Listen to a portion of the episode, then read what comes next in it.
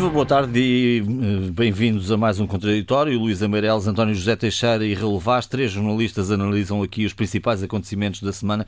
Teremos de voltar, eh, talvez, António, por uma questão de atualidade, à questão da pandemia, a questão que nos afeta há tanto tempo, mais de um ano. O Governo anunciou hoje que vai manter as regras atuais eh, para já até ao dia 5 de Abril e que na próxima quinta-feira reavaliará o ponto em que estamos. Neste momento, a Verde mas com um problema que é a questão já tão falada do RT. Também se disse esta semana que não haverá viagens turísticas para Portugal na próxima semana, ao contrário do que chegou a ser uh, falado. Mas nesta altura, uh, a questão das vacinas, que é uma questão absolutamente premente, também está longe de estar resolvida. É, e tem a ver com isto tudo. Eh, eu acho que isto é mais do mesmo, não é? E já estamos mesmo muito fartos de mais do mesmo mas tem que ser. E, no fundo, a mensagem do Presidente da República ontem, quando eh, justificava o 14 estado de emergência, eh, se alguma vez tivéssemos sonhado há anos que haveria 14 declarações de estado de emergência. Havia uma revolução. Quase sucessivas, quer dizer, ou então eram decorrentes de uma revolução. Exatamente. de algum modo, as nossas vidas vivem é uma revolução continuada, eh, já um pouco normalizada, mas hum, não temos aqui alternativa. Nós estamos a falar de uma situação que não nos deixa margem de manobra. Uh, Marcelo Rebelo de Sousa apelou à sensatez, uh, foi, foi a palavra que usou mais, particularmente já no período de Páscoa que aí vem. De certo, todos escaldados com o que foi Natal e Ano Novo e o que seguiu ao Natal e Ano Novo no período mais trágico desta pandemia em Portugal. Uh, outros países estão, nesta altura, Uh, sentir, e ouvimos isso, foi uh, as primeiras palavras de, do Presidente do Conselho Europeu, o Primeiro-Ministro de Portugal, ontem à noite, uh, no final do Conselho Europeu, dizendo que a Europa está a viver um momento muito preocupante. Nós somos, nesta altura, um, aquele que o país menos afetado, já fomos no passado o pior, não é? O pior, e também já tínhamos sido um dos melhores. Enfim, isto vai e vem. E, e, e, a nossa sina é que isto vai e vem e a única solução, eh, por os vistos, para reduzir drasticamente é o confinamento, sendo certo, como dissemos muitas vezes, o confinamento também não é solução porque eh, morrer da cura também não, não faz sentido. É uma morte lenta. É uma morte lenta e é uma morte lenta eh, social, económica, violentíssima, cada vez mais violenta. É bom termos isso em consideração e para podermos consolidar alguma coisa, seja porque temos mais testagem, mais rastreio e mais vacinação. É esse o caminho, não há outro, não descobrimos ainda outra, outra saída melhor. Eh, portanto, temos que ter cautelas, cautelas acrescidas, eh, enfim, olhar para a Páscoa com contenção, com muita contenção, sendo certo que isso não basta e, de facto, a testagem que está a aumentar e isso é um bom sinal. Rastreio está a acontecer e no passado ele eh, foi, foi pouco acautelado. Vacinação, bom, vacinação é o caso, o caso mais, mais difícil. O Conselho Europeu teve quase, não foi o tema único, mas eh, teve isso, esse tema em cima da mesa. Aquilo que nos deixou e aquilo que ouvimos ontem, enfim, é uma vontade de acelerar, uma vontade de aumentar, uma vontade de que os contratos sejam cumpridos, uma vontade de eh, uh, acelerar a vacinação, de preservar as cadeias de fornecimento, e, e tudo isto tem uma complexidade e, e tem um, uma dimensão que muitas vezes não temos em conta. Nós Sendo, já... António, que não se tem falado muito, mas quer dizer, é possível, é provável até que esta vacinação se tenha que repetir periodicamente, não é? Pois, mas é que nem, nem sequer ainda estamos a falar disso, João. Exatamente. É, o problema é que nem sequer estamos a falar disso. Ou e seja, para termos, a produção tem que crescer muito, é, mesmo muito. Para termos uma ideia de dimensão, eu estava a ver um, uns dados agora uh, na manhã de hoje. O, o, Reino Unido tem, que é um dos que conseguiu, uh, graças àquilo que Boris Johnson diz ser o êxito e a chave do êxito do Reino Unido, uh, e alguma avareza enfim, depois eh, isto foi retirado numa conversa que ele teve com deputados conservadores, mas o Reino Unido já tem administradas 45 doses por cada 100 habitantes. 45 doses por cada 100 habitantes. Na União Europeia, para termos a ideia da diferença, 13 doses por 100 habitantes. É disso que estamos a falar. E depois estamos a falar também de outra coisa. A Europa é uma Europa que eh, percebeu-se, perdeu muita indústria, é uma Europa de serviços. Mas ainda tem indústria. Na Europa ainda temos a contabilizar mais de, eh, de 50, se houver 53 fábricas que produzem vacinas. Exportamos 77 milhões de vacinas para fora, para fora da Europa, nomeadamente para o Reino Unido. E o problema é que exportamos. Eh, exportamos sim, há quem, obviamente, das necessidades, mas aquilo que fica cá é muito pouco. Números também não vou amassar muito. Em agosto do ano passado, a AstraZeneca tinha-se comprometido com a União Europeia a entregar no primeiro trimestre deste ano 90 milhões de vacinas. Entregou 30 milhões. 30. Um comprometeu-se comprometeu para o segundo trimestre deste ano a entregar 180 milhões de vacinas. Na melhor das hipóteses, vai entregar 70 milhões. E, portanto, há aqui alguma coisa de errado quando esta semana verificamos que em Itália se escondiam uh, 20 milhões, 29 milhões de vacinas que a AstraZeneca tinha armazenadas pode ser normal que, que, que haja estoques de, de, vacinas, até porque há uh, várias dosagens, mas manifestamente, uh, apesar das explicações que um dia depois a AstraZeneca deu de que aquelas vacinas até eram maioritariamente para a Europa e outras para países, para vários países do mundo, para o designado programa COVAX, uh, tudo isso não, não, não colhe muito e ficamos com, obviamente, todas as desconfianças. Para rematar e termos também ideia, para não massacrar muito, ontem António Costa disse dizia, para dar conta da complexidade da cadeia de abastecimento de matérias-primas necessárias para a produção de vacinas, que eram precisas 80 componentes em algumas vacinas. Chegam a ser precisas, uh, averiguava hoje, 200 componentes para, para produzir estas vacinas, o que quer dizer que basta aqui ou ali se interromper esta cadeia, haver um bloqueio para tudo isto não funcionar. E, portanto, a agilidade da Europa ou a falta de agilidade da Europa, para ser rigoroso, tem sido, uh, tem sido muita. São 27 países, Houve um Conselho Europeu cheio de boa vontade, como, como notamos pelas conclusões, mas muito aquém daquilo que precisamos para fazer face a este, esta pandemia indomável com que nos defrontamos. Essas matérias-primas nem todas estão na Europa, isso também foi dito. É. Aliás, de resto, lembrar aqui que uma das primeiras medidas do, do Joe Biden, quando foi eleito, também foi identificar onde é que estão as matérias-primas raras é, que existem Identificar, e, por exemplo, em relação aos países da Europa e as suas capacidades nesta cadeia, eh, ontem também houve ouvimos que está a ser feito um mapeamento das capacidades que existem nos países europeus. Bom, já devia ter sido feito, digo eu. Eu sei que é fácil falar, mais difícil fazer, mas já passou muito tempo. O que dá a ideia, Raul, é que de certa forma, para além de confinados, estamos também, de certa forma, e por estas razões, bloqueados eh, na nossa, nomeadamente na nossa capacidade de produção e de encontrar uma solução para este problema. Se não tramados, João, hum. mas esperemos que não, mas é evidente que estamos bloqueados. Uh, ou seja, a Europa começou há algum tempo esta parte atrás do prejuízo. E nesta questão, como em outras, quando se anda atrás do prejuízo, sobretudo quando se criou um clima de expectativa muito favorável, a Europa em dezembro, no fim do ano anterior, 2020, 2020 dizia ao mundo que havia um acordo, de facto a Europa finalmente havia coesão, finalmente iriam uh, construir uma solução em conjunto. Uh, estamos em março, ainda não chegamos ao fim de março, ou seja, do primeiro trimestre, e tudo isso foi por água abaixo, ou quase tudo. E é evidente que isso cria problemas, ou seja, uh, estamos bloqueados. A Europa, o Conselho Europeu de ontem, terá abordado, ou abordou a questão, inclusive, de bloquear a exportação, utilizando o teu termo, a exportação eh, da Europa para, para outras uh, geografias. António Costa foi cuidadoso nisso e muito bem, na minha opinião, ou seja, como o António disse e descreveu de uma forma muito exaustiva e clara a questão da, das componentes que são precisas, dos elementos, dessa cadeia brutal de 200 elementos ou mais para fazer uma vacina, ou seja, se a Europa entrar naquela tentação de retaliar, e é, e é evidente que muitas vezes apetece retaliar, uh, mas se entrar, provavelmente isso terá um efeito bumerangue e, e virar-se-á contra a Europa. Aqui chegado, João, é evidente que só há uh, uma cadeia possível de, de, de resolver este problema uh, a, seu, a seu tempo. Ou seja, como o Presidente da República ontem disse, num discurso que eu que eu acho algo bastante preocupado, um discurso que transmite bastante preocupação. Uh, não sei o que é que o Presidente da República sabe, que nós não sabemos, mas certamente saberá alguma coisa. Mas dizia-te que é o teste, o rastreio e a vacinação. Uh, o teste e o rastreio, apesar de tudo, depende em parte substancial uh, de nós, dos portugueses e do seu governo, a vacinação não depende, como o Presidente da República disse. E no meio de esta, deste, deste bloqueio, como tu disseste, ou deste possível bloqueio, vão-se cometendo alguns erros, como foi aquela paragem em relação à AstraZeneca, como têm sido as negociações que se fazem com outras geografias e com outros players uh, da, da, vacinação.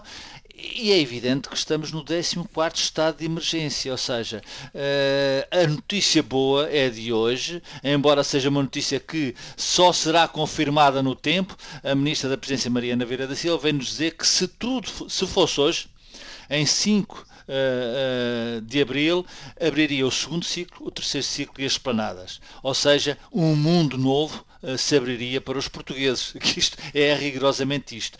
não sei se isso será possível, esperamos que sim. Agora, são dois meses de sacrifício e o discurso muito cauteloso do Presidente da República de ontem. As intervenções muito e cautelosas do Primeiro-Ministro ao longo dos, dos últimos dias.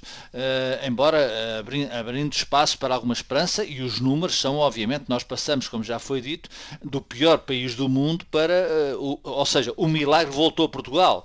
Uh, esperemos que ele perdure e, e, e que se consolide.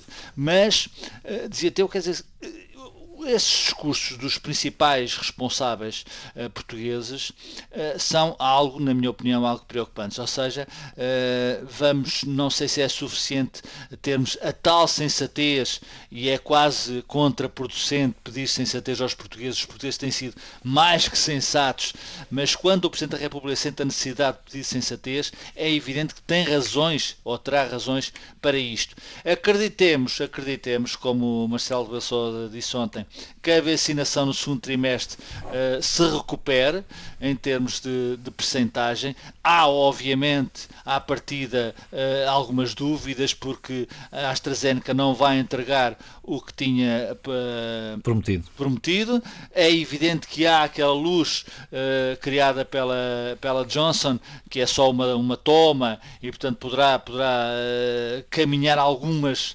alguns passos à frente no tempo. Agora, é fundamental, é fundamental que a Europa, uh, mesmo estando atrás do prejuízo, consiga recuperar algum, algum tempo perdido, que haja uh, finalmente algum processo de decisão uh, de alguma coesão em relação a questões fundamentais e a questão fundamental, a prioritária é a vacinação. Bem sei que a Alemanha, eh, até, até pelo algo Estado, depois repare-se o que é que acontece em alguns Estados nórdicos evoluídos, processos negacionistas que estão em curso, tudo isto contribui também, eh, nós não nos apercebemos no dia a dia disso, mas contribui também para que depois o processo de vacinação sofra, sofra esses obstáculos. Eu quero acreditar, eu quero acreditar, uh, não duvido que vamos ser sensatos na Páscoa, não duvido disso, e quero acreditar que no segundo trimestre possamos recuperar, porque há uma coisa que é evidente para todos nós. A economia portuguesa uh, não aguentará, não aguentará muito mais depois de 2021. Luísa, a tua percepção sobre aquilo que está a acontecer esta semana, mais um estado de emergência, uh, e enfim, em relação a este, isto que o, que o Rolo acabou de dizer sobre esta sobre se os portugueses vão respeitar ou não, eu acho que todos nós conhecemos casos de pessoas que estão em tentativa de fuga este fim de semana para a Páscoa. Uh, esperemos que sejam casos isolados. Sim, eh, sim, sinceramente espero que sim.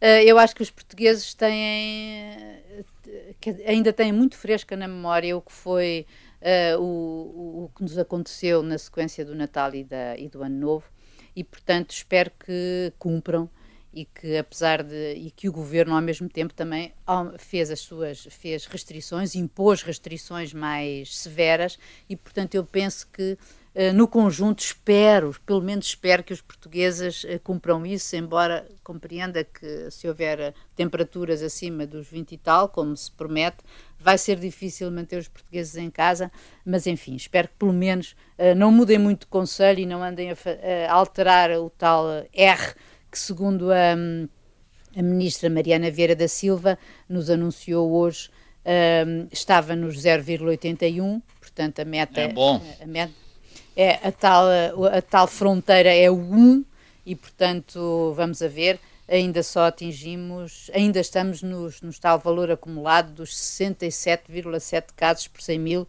o que significa que estamos muito longe dos 120 que o, que o Primeiro-Ministro colocou Sim, mas como temos barreira. Muito, mas temos estado muito fechados, não é? Temos estado Sim, muito exato. fechados. E o que se anuncia para as próximas semanas é uma, resultados- uma abertura a conta-gotas, como ela própria disse. Sim, e estes resultados não refletem ainda o desconfinamento que se produziu depois da abertura das aulas, não é? Do, do, da- do primeiro ciclo e, da, e do pré-escolar e das creches. Uh, seja como for, o governo também só no dia 1, na próxima semana, é que vai decidir o que é que a gente vai poder uh, passar. Segui- seguimos o digamos que- plano, seguimos o plano que está até Exatamente. 19 ou se é preciso mudá-lo. Exatamente. Portanto, eh, desta, vez há muitas cautelas, há muita precaução e eu eh, ainda, ainda bem que é assim, porque a, a lição aprendida foi a muito custo. Ahm, eu também estou otimista por uma outra razão. Acho que os resultados em Portugal da vacinação acho que estão a correr bem. São ligeiramente acima da média europeia. Portanto, nós já atingimos hoje o milhão de vacinados, meio milhão de vacinados com segunda dose, significa que há 5% de portugueses que têm, aproximadamente, mas 5% de portugueses que já estão eh, imunizados, tanto quanto hoje se pode dizer que estas vacinas imunizam eh, por completo ou temporariamente, não sei, mas isso ninguém sabe, é, é o recurso que temos e é bom. E por outro lado, também estou contente que eh, haja que a União Europeia, tal como já referiu tanto o Raul como o António, não tenham decidido fazer o tal eh, Boicote. banimento, sim, o boicote à exportação, não, e, e- impedirem a exportação, Sim, o bloqueio. porque sim, o bloqueio, porque isso não fazia qualquer, eh, quer dizer, para mim não faz sentido, aliás, que ainda mais dividir a União Europeia, porque há uma série de países que estão contra, e portanto eh, acho que eh, independentemente da AstraZeneca, o que eles decidiram apenas foi eh, que todas as empresas teriam que eh, registar as suas, as suas exportações. Menos mal. Agora, eh, há outra notícia, eu hoje estou muito positiva, confesso, porque hum, ouvi o nosso Ministro das Finanças, João Leão, dizer que afinal o nosso déficit é apenas, apenas 5,7%, ou seja, é menor do que o previsto, isto depois daquele ano em que tivemos um superávit, uh, custa a crer, mas seja como for, a perspectiva era pior. Não sei se não há E- cativações aí pelo meio. Pois, pois. Há sempre não cativações. Ah, um essas-. Há sempre essas- Há sempre cativações. em qualquer É, é um, é, um instru- é um instrumento da política fiscal. Exa- Exatamente. Mas de qualquer modo, eu acho que esta, eh, o facto dele dizer ou ter dito, enfim, prever que é possível que haja um uma maior eh, recuperação ou uma recuperação mais rápida, digamos, digamos eu, di- digo eu, eh, da, da, da economia eh, é- satisfaz-me, ao mesmo tempo que também o número de, de vacinados e a nível, eh, e a nível, e a nível europeu, eh, porque eh, se de facto a AstraZeneca não cumpre, devia dar 70 milhões em vez de 180, a verdade é que a Pfizer, a Moderna e a Jan- a Janssen, não é? Como já referiu o Raul, que é só uma dose, hum, quer dizer, permitem efetivamente satisfazer, ou satisfazer, ou seja, eh, eh, permitem eh, ter compensar, algum alguma, compensar Com- a AstraZeneca. Exatamente, com- com- com- compensar a AstraZeneca. É por isso que eu acho que temos todo. É preocupante a situação na Europa, que nós tenhamos a tal. eh, de que eles neste momento estão a viver na Europa, eu digo, eh, França para lá, estão a viver o que em princípio que nós vivemos, o pesadelo de janeiro e fevereiro, eh, mas esperemos que as coisas, eh, enfim, que as coisas melhorem, eh, hão de melhorar e tenho, enfim, eh, eu Essa- acho que só me resta esperança. mesmo é muita esperança. Ó João, deixa- deixa-me só, Luís e João, deixa na questão económica que eu, que eu relevei, eh, temos de ter muita atenção à questão das moratórias, porque é- é- quando É houver o verdade. choque das moratórias é que nós vamos ter, e esperemos que não seja um choque brutal, é que nós vamos ter uma leitura correta da realidade. Isso atinge as famílias, atinge as empresas, e aí é evidente que eh, atinge o sistema financeiro também. E portanto esse vai ser um dos momentos da verdade desta desta coisa horrível que nos está a acontecer. E é já dia 31 que vamos saber se vai. Exato. Em relação à questão económica, ontem, aliás, depois do Conselho Europeu, a notícia sobre a suspensão, a continuação da suspensão do plano de estabilidade, ou seja, das regras orçamentais. Exatamente. Eh, são uma notícia, obviamente, no curto prazo boa. Eh, vamos Mas ver depois que impacto tem mais à frente. Claro. Eh, assim como a questão do, do plano de resiliência, de recuperação e resiliência. Enfim, vem a notícia que 23 países já, já avançaram, mas ainda faltam mais quatro, quatro. e isto continua lento e isto é, obviamente, preocupante, sobretudo para economias mais débeis como claro, Em relação à nossa economia, já ninguém acredita e já se fala que as moratórias não é, não é até setembro, vão ter que ser até ao fim ah, deste ano. Até o problema até ao fim do ano. Isso já é praticamente eh, admitido por, por, por todos. O problema é 22, eh, é quando isto acabar. é depois é pagá-las. É Estamos a empurrar a dívida. Viva, boa noite de novo e bem-vindos à segunda parte deste contraditório. Estava aqui a pensar que a próxima semana marca o momento em que os portugueses estão todos juntos em algo que os une e que é a entrega do IRS. Inicia-se no Não é próximo é dia 1 de Abril. É das fatalidades é? que temos na vida. Terá vantagens, seguramente, quem fez um planeamento fiscal agressivo. Foi a expressão da semana, a propósito não do IRS, mas do não pagamento do imposto de selo no negócio eh, em que a EDP alienou a concessão de seis barragens a uma empresa criada para o efeito. O Bloco de Esquerda e o PSD entendem que o Estado foi prejudicado em 110 milhões de euros. Pergunto, António, se temos aqui matéria política, matéria tributária ou se estão as duas ligadas? Temos as duas e temos, sobretudo, uma questão que tem sido mal compreendida. Eh, obviamente que é uma questão central nas nossas vidas, eh, não é despropositado o introito que colocaste a esta questão, porque eh, pagamento de impostos é, é, precisamente o compromisso social que justifica a existência de um Estado e, e, portanto, é bom que as regras sejam claras e que percebamos o que é que nos acontece a nós, aos outros, às empresas, aos sujeitos enfim, ia dizer sujeitos passivos, pois nos impostos, nos impostos há muitos sujeitos passivos, de facto. Bom, eh, vamos lá ver. Eu julgo que o, o, principal problema que eu vejo nesta questão, eu não sou especialista em direito fiscal e, portanto, não é por esse lado que vou falar. Eh, vou falar mais pelo lado político e vou falar mais pelo lado que o cidadão comum pode entender daquilo que tem ouvido. Ponto primeiro, nós estamos em ambiente eleitoral e isso é importante para percebermos até que ponto a temperatura e o que se diz à esquerda e à direita, curiosamente, eh, falaste no Bloco de Esquerda e no PST e é, é curioso que, que, que, isto seja uma questão que, que vem de lados que os aproxima. Exatamente. Eh, Obviamente que se tomamos conhecimento de um bem público que está concessionado e que é transacionado por valores muito elevados, acima dos 2 mil milhões de euros, portanto estamos a falar de algo pesado e de algo que obviamente não é irrelevante para a economia portuguesa, eh, convém eh, percebermos que regras é que se aplicam. Uma das suspeições que se levantou é que tinha sido alterado o Estatuto dos Benefícios Fiscais em sede de orçamento, num artigo, precisamente para possibilitar esta operação. Isto seria a coisa mais inacreditável imaginar que um governo tinha encontrado um mecanismo de alteração de um artigo para possibilitar uma transação que ia prejudicar o Estado. Obviamente que isto a ser verdade, obviamente seria de uma extrema gravidade e justificaria o alarme geral. E me parece que não justificaria apenas o alarme de dois partidos, se calhar eram, eram de todos, eh, eh, eventualmente. Bom, o que é que eu fui ver? Enfim, a guerra mediática e aquilo que vem sempre à superfície é o que é, mas de repente dei por mim, eh, na pesquisa sobre este tema, eh, a dar conta de dois comunicados do Ministério das Finanças, um do dia 25 de fevereiro, não foi da semana passada, e outro do domingo passado, dia, 20, dia, dia 21 de março. No comunicado deste domingo passado, dia 21 de março, do Ministério das Finanças, é um comunicado extenso, eh, enfim, não abona muito a favor da boa comunicação, porque este comunicado não parece destinado a que, de uma forma clara, logo no primeiro ponto, a gente perceba eh, o que é que se pretende. É preciso passar a primeira página, a segunda página e só na terceira página deste comunicado, num ponto 4, se diz o seguinte, e eu, o ponto é pequeno, mas vale a pena uh, falar dele.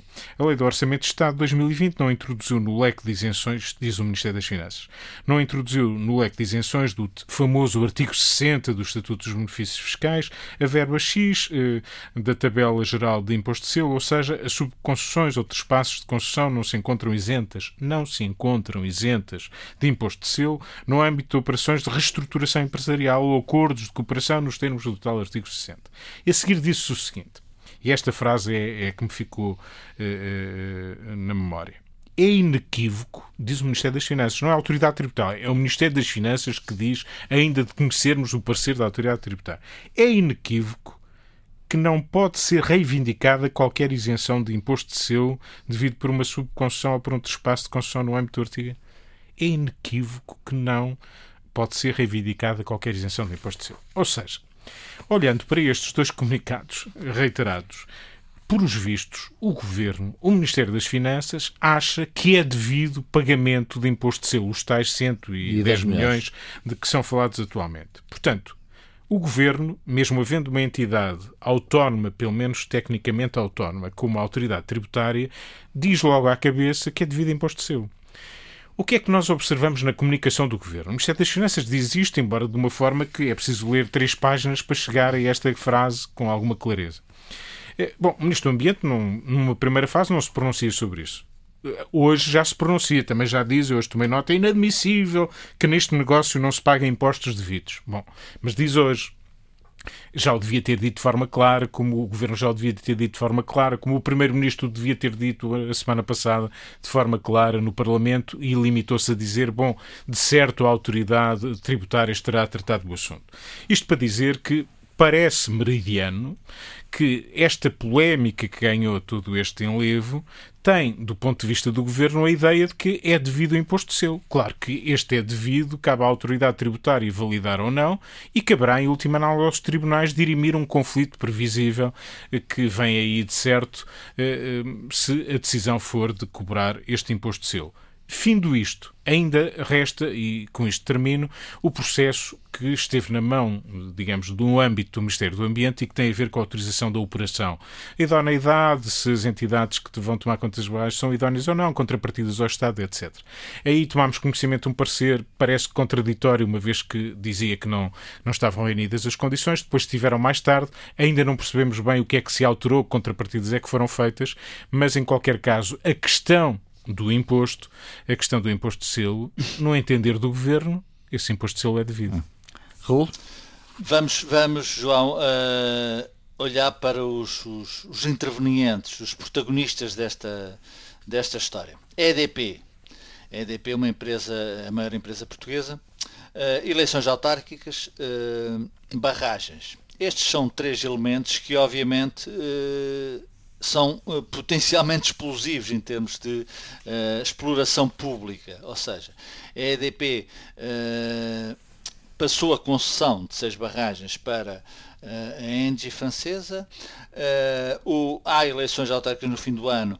O PST uh, prometeu naquela região que, obviamente, iria parte dos impostos. Mas não o imposto selo, curiosamente. Mas, não referiu. Exatamente, mas não o imposto selo. E esse é um dado muito importante e muito relevante prometeu que iriam certos, certos impostos para aquela região, ou seja, uh, Rui Rio está a fazer tudo legitimamente, legitimamente para uh, ganhar, uh, ganhar algum espaço nas eleições autárquicas que lhe permitam ir às eleições legislativas. Uh, e depois barragens, que é obviamente um, uma palavra também, não direi maldita, mas que toda a construção destas barragens, que tem alguns anos, foram, uh, tiveram imensa polémica. O que é que é uh, real nesta história? É obviamente a reestruturação dessa operação e o imposto de selo em termos de reestruturação por aquilo que o António já disse uh, do artigo 60, não é devido pagar. E depois há, obviamente, uma questão que é técnica, mas que naturalmente passou a ser política e dá esta luta política. Ou seja, eh, no meio disto tudo, eh, é evidente que a EDP, como outras grandes empresas, como era a APT, Portugal não gosta, eh, não gosta de grandes empresas. Portugal é o país, aliás, não é por acaso que nós dissemos que a nossa economia é de pequenas e médias empresas, ou seja, não gosta de ter empresas que ganham muito dinheiro, não gosta de gestores.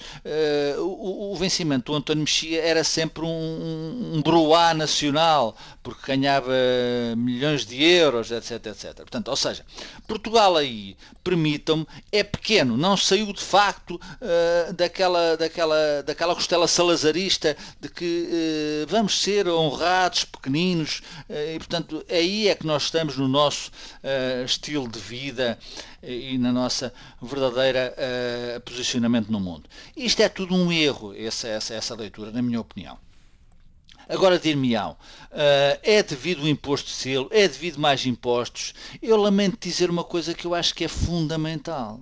Quer dizer, nem o governo, nem a EDP, nem, nem, nem nós, nem ninguém, é evidente que há liberdade para dizer tudo.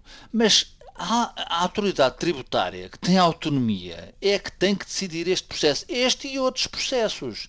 Eu também poderia. Claro que uh, as, as empresas usam a lei. E é evidente que usam a lei a num, seu favor? A seu favor. Quando com, podem? Quando podem, com certeza. O cidadão, as pessoas usam a lei eh, a seu favor.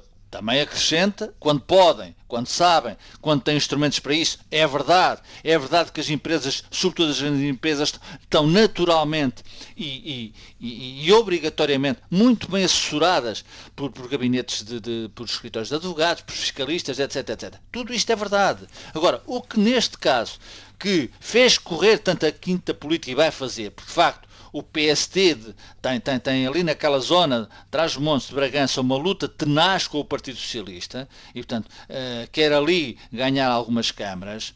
Uh, e o Rui está a fazer tudo, já agora um parênteses reto, até o futebol que era, que era repugnante, vale para entrar nas corridas, com todo o respeito por António Oliveira, que aliás, uma nota muito breve, foi um grande jogador, uh, um grande jogador do meu Sporting também. Um, e selecionador. Selecionador nacional. E, e para, para, concluir, e, e, para quem, e para quem não sabe, depois dos 50 anos, foi tirar o curso de Direito, que aliás tirou com distinção. Portanto, António Oliveira é uma pessoa muito, muito capaz. Agora, tudo serve, tudo serve a Rio para fazer política, porque tem eleições autárquicas e sabe que as eleições autárquicas são determinantes para o seu futuro político. Agora, para terminar, eu acho que isto uh, tem que ter uh, uma linha de conduta e de ação uh, democrática, correta e verdadeira. É a autoridade tributária quem cabe decidir este processo. Este processo, obviamente, está a correr, provavelmente não terminará nos próximos tempos, mas tudo o que seja a mais disso é de facto ter uma, um preconceito contra as grandes empresas, neste caso a EDP, um preconceito contra a utilização da, das leis a favor favor, no bom sentido, a favor das empresas e das pessoas, e isso, obviamente, numa, numa sociedade democrática não é aceitável. Luís, o que tens a dizer sobre esta matéria? Olha, que é uma matéria tão opaca e complexa que o cidadão comum perde-se. Ao mesmo tempo que as forças políticas, uh, como o Raul e o António já disseram, se aproveitam também, é porque estamos em período eleitoral autárquico, como muito bem sublinhou o Raul, e onde isto adquire outra relevância, uh, para, para, digamos, esgrimir argumentos e, basicamente, entre, neste caso, não é? Entre o PSD e o PS, uh, eh, na medida em que o BE, que apesar de tudo foi o primeiro que colocou esta questão em cima da mesa, Uh, tinha afinal votado ele próprio a lei que agora diz que permite, uh, contra, a qual, contra a qual vitupera agora, mas que, porque disse que na altura não se apercebeu que isto podia ser aproveitado. É caso para dizer azar. Uh, uh, há gente que, que há, há, um planeamento fiscal agressivo. Nós às vezes na nossa linguagem uh, assim vulgar chamamos uh, uh, fuga aos impostos, mas a verdade é que, quando isso é tutelado legalmente, não estamos perante coisas ilegais, quando muitos estamos perante negócios um, ilegítimos ou, eventualmente, se quisermos considerar imorais, etc. Mas isso é a misturar moralidade com política e nunca dá certo. A mim, eu acho que esta questão, efetivamente, tem o seu plano político. E, e sobre isso já, já, hum, já, eh, já falámos, um, e eu uh, assino por baixo aquilo que disseram os meus, os meus colegas, mas também depois existe um outro aspecto que é a fiscalização política, e portanto acho que o Parlamento tem mesmo que fazer o seu papel. Quanto à questão criminal, o Ministério Público vai ter, e pelo menos pelo que sabemos, já está a investigar há seis meses este negócio que Uh, tal como, aliás, António Costa disse esta semana no Parlamento, uh, foi uma forma criativa. Uh, e, portanto, não sei se os tais 110 milhões de euros que ficaram, que eventualmente poderão ter ficado por cobrar por conta do imposto de selo, a que poderá agora ser acrescido, aliás, os tais 15% de agravamento da tal cláusula geral anti-abuso e, portanto, ainda poderá haver um agravamento se a autoridade tributária entender que sim, que, ele, que há lugar a este imposto. E, portanto, eu penso que nós. Uh, que, que os, os, privados defendem os interesses privados. Eu tenho imensa pena que a EDP uh, eh, pertença basicamente a um Estado estrangeiro. A verdade é que ao vendermos as seis barragens, uh, ao vendermos, não, a EDP, ao vender uh, a ENGI as três barragens, as seis barragens do Alto do... É uma concessão. É, é, a concessão, a concessão, desculpem. São do Estado português. São do Estado, ah, exatamente. Ao fazer essa, não ao vender do, essa concessão... Estado, não são de outro Estado. Exatamente. Não, é, é, o, o, que eu queria dizer é que a ENGI tornou-se de facto a segunda, uh, o segundo produtor hídrico em Portugal depois Sim, da EDP. É verdade. Portanto, era só para salientar que, de um ponto de vista económico e da soberania e tudo isto, tudo isto se liga. E acho que eh, quando se vem à colação questões como se em 2007, ou seja, há 14 anos, houve as 27 barragens concessionadas foram, uh, por, foram à EDP por 700 milhões, depois, 14 anos depois, apenas 6 barragens rendem 2.200 milhões, alguma coisa há aqui que está errada. Mas há um investimento nestes anos, Luísa, não te esqueças. Claro, mas eu, eu, não, eu, não, eu, não, eu, não, eu, não, eu, só peço, como cidadã, que a coisa se esclareça. E que sejamos de facto, devidamente, claro. E devidamente, porque Aliás, eu sou para, bombardeada não, por saberes técnicos neste, que me ultrapassam. Claro, neste folhetim houve uma altura em que dizia que, que, que se tinha criado a EDP, tinha criado uma empresa com um funcionário. Eu depois vi não até. É verdade. Não é verdade. Eu vi uma é reportagem na RTP que são 27 ou 28 funcionários. Portanto, é, houve exato. todo um processo em que é. houve um, um, funcionário depois claro, e tal, claro, 28. Mas depois, claro. Dizer, Bom, estaremos serve, de acordo. Serve tudo para croquetes. Estaremos de acordo que isto é, tem que é ficar isso. clarinho como água. E então, querias, a propósito de clarinho e o eleitoralismo, claro que sim, há autárquicas no horizonte, mas eu há pouco fiz uma descrição daquilo que tinha percebido, mas não dei a minha opinião. Eh, eu não defendo que existam empresas, por serem grandes, que devam, eh, obviamente, estar ao abrigo de leis especiais e que eh, sejam, tenham que ser à viva força penalizadíssimas por serem grandes, independentemente da sua propriedade e de quem quer que seja. Mas, obviamente, que uma transação como esta é de, deveria haver pagamento de imposto. E se se criaram condições que permitem, de uma forma legal, de uma forma inatacável. A uma empresa ter essa criatividade para fugir eh, entre aspas, aos impostos, isso está politicamente errado e deve ser escrutinado.